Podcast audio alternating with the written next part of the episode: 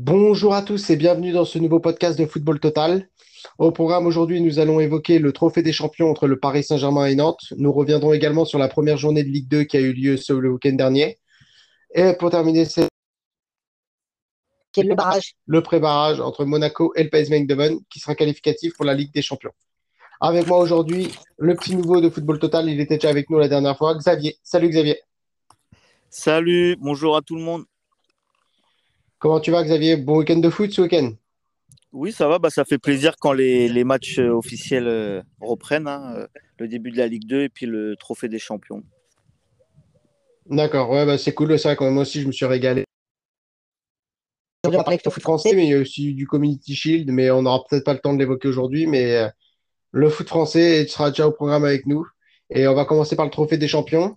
la question, ma question va être simple. Qu'as-tu pensé de la performance du Paris Saint-Germain, Xavier?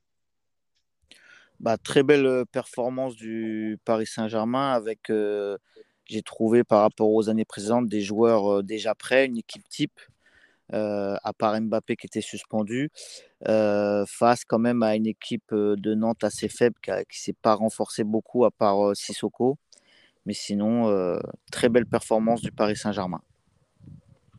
Qu'as-tu pensé du système de Christophe Galtier? On a vu alors cette défense à trois, on peut la répéter hein. Ramos, Marquinhos, Kipembe, Nuno Mendes à gauche, Hakimi à droite, Donnarumma dans les buts, milieu de terrain à deux, Verratti, Vitinha, et trois devant qui sont euh, Messi, Neymar et Pablo Sarabia, qui, est supplé Mbappé qui était suspendu, comme tu le disais. Qu'as-tu pensé du système de Christophe Galtier dans sa globalité? Sur ce bah, C'est ce qu'on attend hein, à partir du moment où, l'année dernière ils ont recruté Hakimi et que cette année ils ont confirmé euh, l'option d'achat de Nuno Mendes.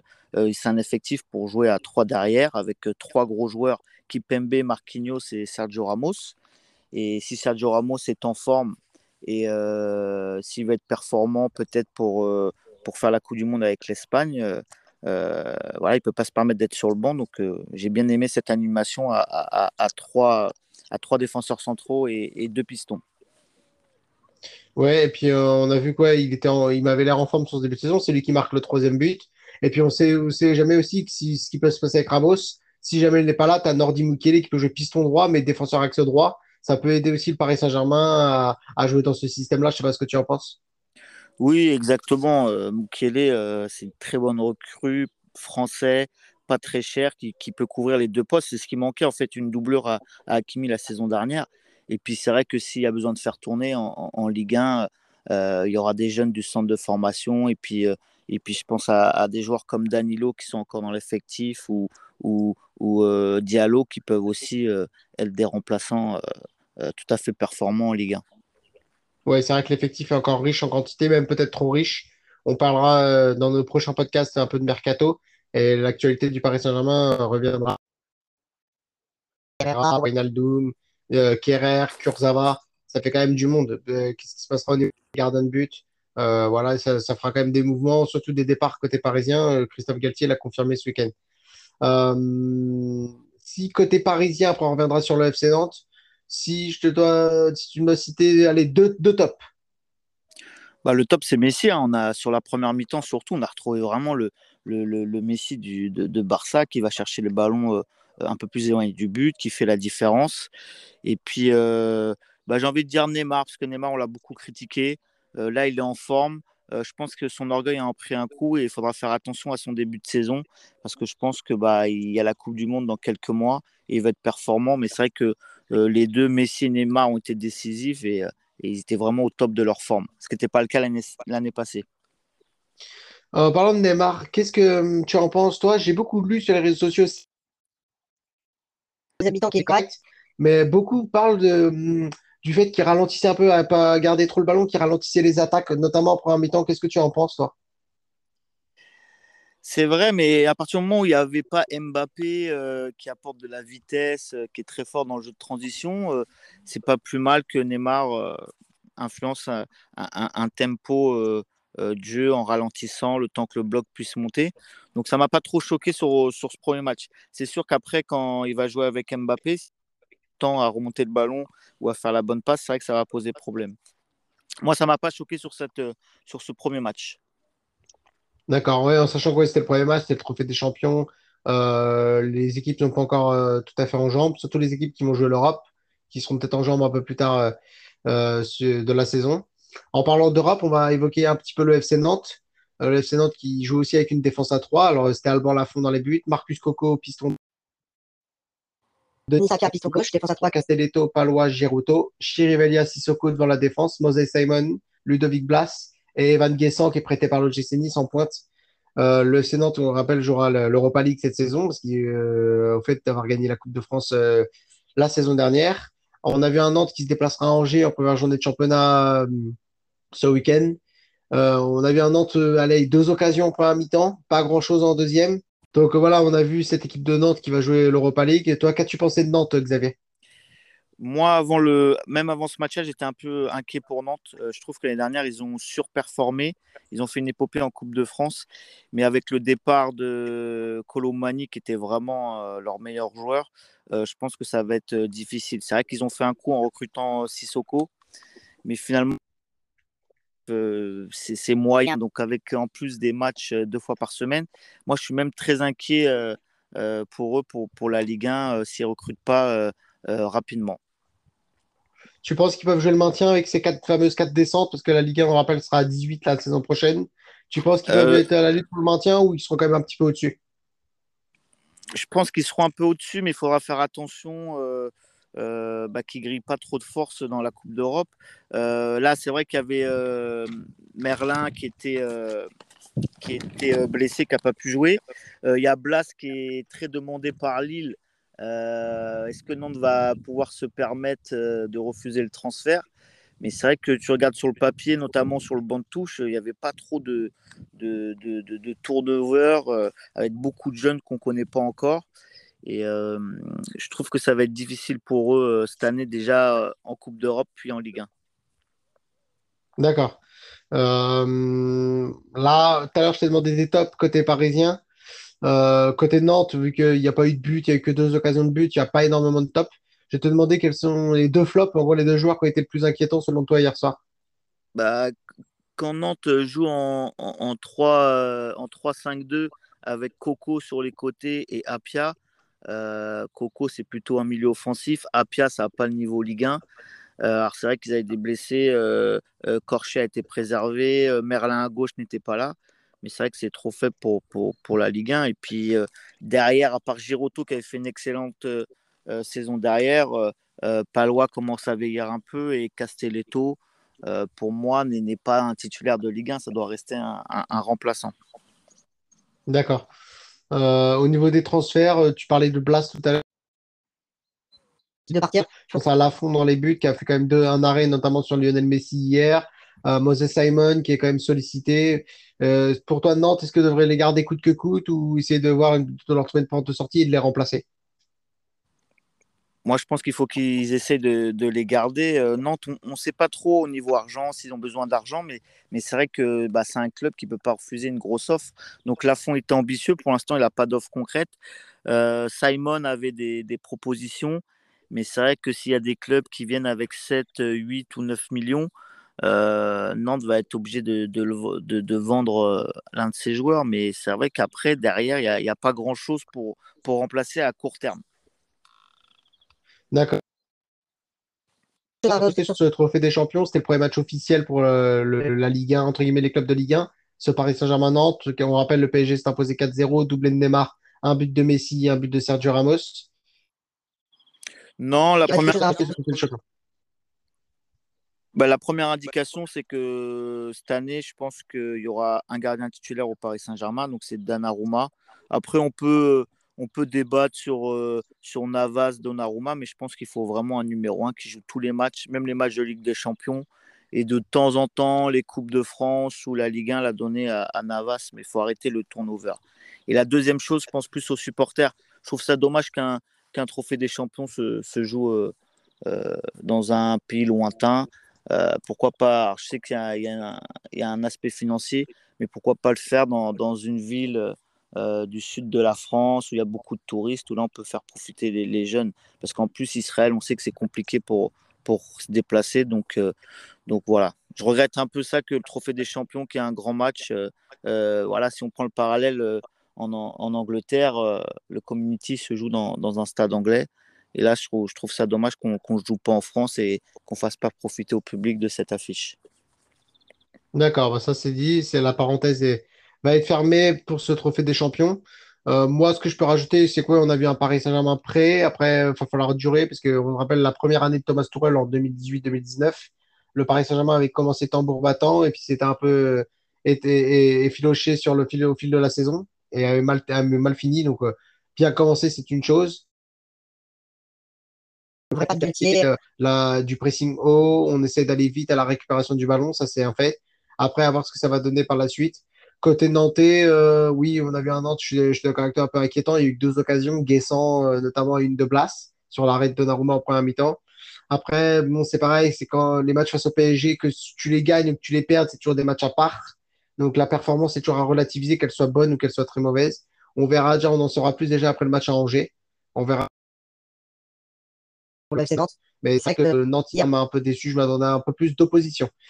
Refermons ce dossier Trophée des Champions. On va passer à la première journée de Ligue 2. Donc, euh, ce week-end a eu lieu la première journée de Ligue 2 avec des résultats marquants, notamment la victoire de Dijon face à Saint-Etienne de buts à 1, le match nul entre Bordeaux et Valenciennes 0-0, la victoire de Caen à Nîmes à la dernière minute, pour mon plus grand plaisir, euh, le match nul entre Le Havre et Grenoble, euh, je le fais de tête, hein, le match nul entre Quevilly, Rouen et Rouen. Pour les deux matchs, euh, la victoire de Niort à Annecy 2 buts à 1. Et je suis désolé pour les autres résultats que j'ai oubliés. Et euh, je pense avoir fait le tour à peu près euh, des matchs de Ligue 2 et on essaiera d'évoquer un peu euh, tous les clubs. Euh, ton impression générale sur cette première journée de Ligue 2 Sur cette première journée de Ligue 2, il n'y a pas eu beaucoup de buts. Euh, après, ça reprend un peu les, les pronostics qu'on avait fait lors du précédent podcast. Donc, bah, Metz qui gagne 3-0 dès son premier match. Saint-Etienne en difficulté très rapidement à Dijon. Ils ont pris complètement l'eau en première mi-temps. Et puis après, bah, Guingamp qui, commence bien son, championnat, 4-0 contre Pau. Euh, en attendant de voir le choc ce soir entre bah, deux des favoris, euh, le Paris FC et Sochaux. D'accord. Euh, on va commencer par le premier match, Dijon-Saint-Etienne, qui a eu lieu, c'était samedi à 15h. Victoire des Dijonais 2 buts à 1. le Billan et Soumaré avaient marqué, et puis Aiki avait réduit le score pour l'AS Saint-Etienne. Euh, Qu'as-tu pensé de la performance, euh, dans un premier temps, la performance des Stéphanois bah, Les Stéphanois, euh, toujours euh, sur la lancée de l'année dernière, euh, beaucoup d'erreurs en défense, notamment du côté droit avec Masson et Briançon. Euh, ils ont complètement pris l'eau en première mi-temps dans un, dans un 3-5-2 qui s'est avéré euh, catastrophique parce qu'ils ont laissé trop de trous à l'adversaire. Il euh, va falloir qu'ils se réveillent très rapidement pour pas se mettre en difficulté tout au long de la saison. Et tu peux enchaîner sur Dijon si tu veux. Et Dijon, bah, Dijon, euh, une équipe bien en place. Euh, on voit déjà la patte de Omar Daf. Euh, après, il euh, y a des joueurs de qualité. Euh, ils étaient très bien en place dès le début, beaucoup d'animation, et puis bah, des, des, bons joueurs de, de Ligue 2 qui ont fait la, la différence, comme Soumaré et Le Bihan, qui étaient attendus aussi euh, euh comme joueurs euh, importants de l'effectif dijonnais. Tu, on en a un petit peu parlé jeudi dernier, mais pas tant que ça, ou vendredi, je ne sais plus exactement. Tu les passes où à l'échelle de la Ligue 2 bah, C'est vrai que Dijon, on les avait pas mis dans les favoris, mais on avait dit équipes à surveiller. Et c'est vrai que bah, ils ont quand même. Euh, c'est un club qui a le potentiel pour aller en Ligue 1. Ils ont les, infrastructures. Et c'est vrai que s'ils commencent bien le, championnat, euh, ils peuvent aller loin et puis éventuellement, euh, euh éventuellement viser la montée en D1. Mais c'est vrai que bon, c'était un point d'interrogation. Et puis là, bah, s'ils confirment, ça peut être euh, un candidat pour la Ligue 1. D'accord. Euh, on va passer à un autre match. Je sais que tu as vu le match Bordeaux-Valenciennes avec une équipe des Girondins très jeune, on peut quasiment appeler ça les U19, et une équipe de Valenciennes qui ne s'est pas beaucoup renforcée. Donc c'était un match un peu entre équipes qui était. Ah, bonne impression sur, cette... sur ce mercato. Eh ben, bon, bah, je pense un 0-0 qui arrange tout le monde. Bordeaux qui prend un point pour leur premier match, alors qu'au début de la semaine, ils ne savaient pas s'ils allaient jouer en, Ligue 2. ils ont un effectif encore très pauvre au niveau de l'expérience. Valenciennes qui vient prendre un point à Bordeaux. C'était pas un match avec beaucoup d'occasions, mais c'est vrai que ça faisait plaisir de voir les supporters de Bordeaux. c'est vrai que tout le football français, quand même, est content que Bordeaux garde un statut professionnel.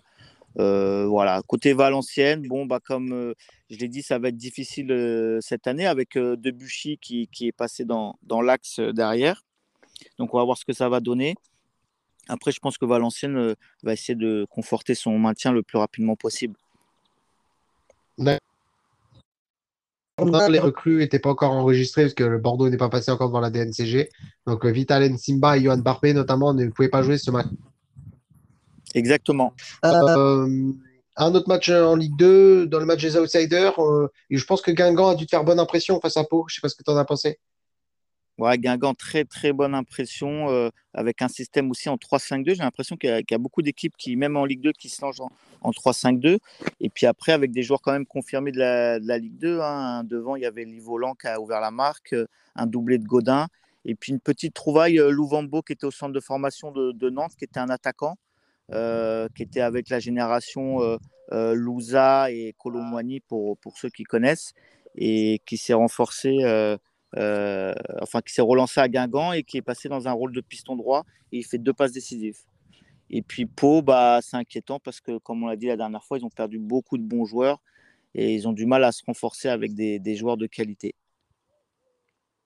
fait beaucoup d'erreurs défensives. Et ça paye cash. Euh, dans, un, dans une ligue de très serrée, ça paiera cash les erreurs défensives. Euh, moi, je voulais dire un petit mot du match que j'ai le plus regardé. Bah, c'est un match qui me concerne indirectement. C'est euh, le match entre Nîmes et le Stade Malherbe de Caen. match un peu fermé. Match qui aurait largement pu se finir à 0-0. Mais je pense que si on fait quand même l'ensemble des occasions, le Stade Malherbe a tiré 18 fois au but. Donc il y a eu des hauts et des bas. On a senti une équipe physiquement pas tout à fait au point, mais qui semblait assez système à 3 derrière. Euh, sachant qu'il y avait quand même des suspendus, hein, notamment à... Euh, euh, on a vu un Stade Malherbe euh, qui essaie de fonctionner, les centres ne sont pas toujours arrivés à destination. Il faudra quand même se poser des questions sur l'attaque à deux entre Alexandre Mendy et Samuel Sandé. Est-ce que c'est complémentaire? Les deux ont pris un carton jaune notamment, ne se sont pas créés beaucoup de situations, même si Alexandre Mendy a mis une tête sur le poteau. à voir ce que ça donne. La victoire, série entre en tant que joker et a fait la différence en éliminant trois joueurs sur le côté gauche. L'année dernière, qui, qui, a été élu meilleur espoir de national. Euh, après, côté Nîmes, on a vu une équipe euh, avec de la qualité, mais un peu trop pauvre euh, techniquement dans la zone de vérité pour mettre en danger cette équipe du Stade Malherbe. Donc Nîmes, je pense. Donc c'était un peu, il y a un peu, il y a, le début de saison semble difficile côté Nîmois. On verra ce qu'il fera Geoffroy Guichard euh, samedi après-midi à 15h euh, dans ce euh, Veux-tu rajouter quelque chose sur ce match-là ou sur un autre match? Je te laisse la parole, Xavier. Bah, sur quand j'ai confiance en Stéphane Moulin, même si l'année dernière c'était un peu difficile pour bâtir, pour bâtir les fondations d'une remontée, peut-être pas cette année, mais l'année prochaine. Il avait fait pareil avec Angers, donc il faut un peu plus de temps. Et puis bah, les petits victoires 1-0, c'est à la dernière minute, c'est des petits signes. Ça, c'est les matchs qu'on gagne et qu'à la, fin du championnat, ils comptent. Voilà. Sur les autres matchs, je vais noter la petite victoire du, promu euh, à, à Bastia, donc la victoire de Laval à Bastia. Euh, euh, j'avais dit la dernière fois qu'il y a toujours un promu qui débute bien, donc peut-être que ça sera Laval cette année. Sinon, après 3-0-0 sur cette première journée, Le Havre-Grenoble, Quevilly-Rodez et Bordeaux-Valenciennes. Donc euh, voilà, on verra ce que ça donne euh, à la prochaine journée, déjà avec un, gros match, hein, comme euh, tu l'as dit, Saint-Etienne-Nîmes. Oui. Et puis, et puis Caen-Metz le lundi 8 août à 20h45. Donc on a un, beau, un bon début de championnat passionnant en, Ligue 2 que j'aurai le plaisir d'aller voir. Ça, c'est une petite parenthèse, le camp Metz. Mais oui, ça sera intéressant parce que Metz fait forte impression. Tu l'as dit tout à l'heure, ils ont battu Amiens 3-0. Euh, Caen a gagné son match. Euh, bon, Saint-Etienne et Nîmes ont perdu, mais ça reste quand même des, des, bonnes équipes de ce championnat de Ligue 2, à voir ce que ça donne. Et puis, on, comme on l'a dit à la dernière fois, le mercato n'est pas terminé. Donc, euh, sur cette première journée de Ligue 2. Veux-tu dire un mot sur le match qui opposera Sochaux au Paris FC ce soir? Eh ben, c'est un bon petit match du lundi soir qu'on va regarder tranquillement parce qu'il n'y a pas trop de concurrence euh, sur les autres matchs. Euh, bah, j'attends avec impatience parce que moi j'en ai mis Sochaux, j'en ai mis, euh, j'en ai fait mon favori. Donc en plus il y a un peu de tension dans l'air parce qu'il s'était affronté en, en, barrage et Sochaux avait gagné à la dernière minute. Donc bah, attends de voir si les bons joueurs dans les dernières confirment et puis, et puis toujours à l'affût de, de, certains profils qu'on va découvrir tout au long de la saison. Ouais, avec un but de Maxime Dokuto lors du dernier playoff à la dernière minute, qui avait envoyé les Sochaliens à Auxerre. Et après, ils avaient perdu trois jours après au tir au but face à la Géocère de Jean-Marc Turlan. Mais euh, voilà, Sochaux Paris FC. Le Paris FC aussi qui s'est renforcé avec l'arrivée de Mehdi Chahiri, notamment de Paul Lannes. Ça va être important pour, le, pour les Parisiens de, de, faire un gros début de saison pour être bien placé pour pouvoir jouer cette montée euh, en fin de saison. Il fait, des favoris. fait partie des, des, gros favoris de ce championnat et ils sont armés pour être dans les deux premiers aussi également. Euh, voilà pour cette Ligue 2. on peut aussi souligner la victoire de Niort à Annecy, qui peut être important. Annecy qui a essayé de bien commencer son match, mais qui a eu un trou d'air et qui a concédé deux buts assez bêtes. Euh, ça leur a coûté cher. Euh, Bastia, faudra quand même commencer un peu mieux que l'année dernière. Ça évitera de changer d'entraîneur. Bon, tu l'as dit, Laval a fait un bon match. après les 0-0, il n'y a pas grand-chose à dire. Bon, c'était chaque équipe a eu un peu ses temps forts, mais c'était des temps forts assez faibles. C'est un peu le cas de le dire. Euh, puis le Havre Grenoble, on a vu euh, une équipe du Havre dans sa révolution qui a essayé d'avoir le ballon, mais les occasions étaient grenobloises. Donc, euh, à voir ce que ça donne par la suite de ce championnat, en sachant qu'il reste un mois de mercato, donc les équipes ont encore le temps de se renforcer et de faire des départs pour les joueurs indésirables. voilà pour cette Ligue 2. pour euh, évoquons le match de barrage qui aura lieu cette semaine entre le PSV Eindhoven et Monaco. Et mettons-nous sous un angle monégasque. Euh, déjà, question simple, Xavier, selon toi, qui est favori de cette double confrontation? Très bonne question. Moi, je dirais que c'est du 50-50 parce que là, on est, c'est exactement le, match qui reflète euh, la question du niveau du championnat français. Que vaut le championnat français par rapport au championnat européen? Ça fait beaucoup de, de débats. Et c'est vrai que le PSV Eindhoven, bah, ça reste un club important de l'histoire du football. Donc pour moi, c'est vraiment 50-50, surtout en début de saison. Après, c'est vrai que Monaco a quand même euh, un 11 de départ euh, euh, très bien organisé, très complémentaire et qui est assez proche de, de celui de l'année dernière. Ils ont perdu Chouameni, mais je pense qu'ils ont commencé à, faire du, recrutement avec notamment le, le petit, euh, le petit nouveau euh, Minamino qu'on ne connaît pas trop, un international euh, japonais. Donc on verra ce que ça donne. Oui. quels seront les joueurs à suivre côté Monaco demain en dehors de Minamino que tu viens d'évoquer? Quels sont pour toi les joueurs à suivre? Bah Ben Yedder, hein, le capitaine, hein, qui marque énormément de buts importants. Et puis voir si Golovin, qui a été longuement blessé l'année dernière, qui n'a pas beaucoup joué, qui a annoncé dans l'équipe type pour cette saison, donc, euh, j'attends beaucoup de lui. Et puis, bah, la confirmation de, du latéral Vanderson qui peut jouer euh, arrière droit, qui peut jouer milieu droit, qui peut jouer piston, euh, qui était vraiment très fort l'année dernière et qui peut, pourquoi pas, postuler pour une place à la Coupe du Monde s'il continue sur sa lancée. D'accord. on sait que l'année dernière, les barrages, Monaco, le barrage perdu contre le Shakhtar Donetsk avait handicapé les Monégasques dans leur euh, début de championnat. Est-ce que tu penses que cette année, ils se sont armés suffisamment ou est-ce que tu... des points en championnat Je pense qu'en championnat, mathématiquement, ça va leur coûter des points.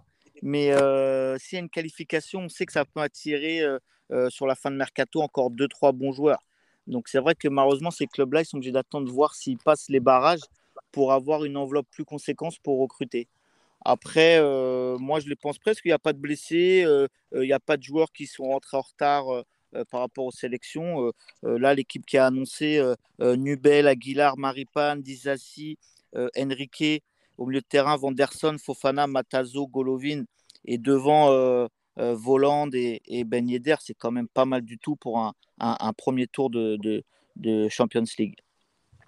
Ouais, en sachant que tu as des renforts qui vont pouvoir t'aider à passer cet obstacle néerlandais.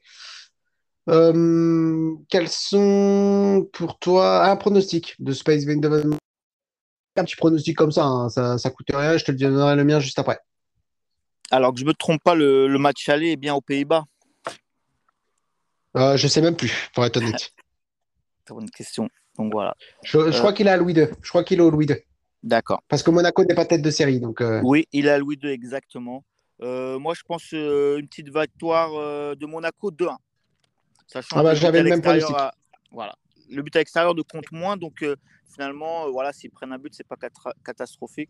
On voit bien une victoire 2-1 parce que c'est vrai que Monaco est une équipe qui, comme, qui prend quand même des buts, mais voilà. Donc 2-1 pour Monaco pour moi. D'accord. Eh ben, on aura l'occasion de l'évoquer dans la semaine, ce match. Dans notre prochain podcast, on évoquera le début de saison du championnat de France de Ligue 1. On évoquera de l'actu mercato. Si jamais il y a une grosse actu mercato, on en parlera. On parlera, on se projettera un petit peu sur la Ligue 2, mais on dira qu'un petit mot parce qu'on en a beaucoup parlé aujourd'hui. Et on parlera de ce fameux match. Et, et, euh, on, on se retrouve bientôt pour de nouveaux rendez-vous. Il reste plus qu'à te remercier, Xavier. Je te remercie beaucoup et bonne soirée à tous. Bonne soirée à tous et puis bienvenue sur Football Total. Et n'hésitez pas, si vous voulez nous poser des débats. nous soumettre, à nous écrire sur les réseaux sociaux. Merci à tous, salut.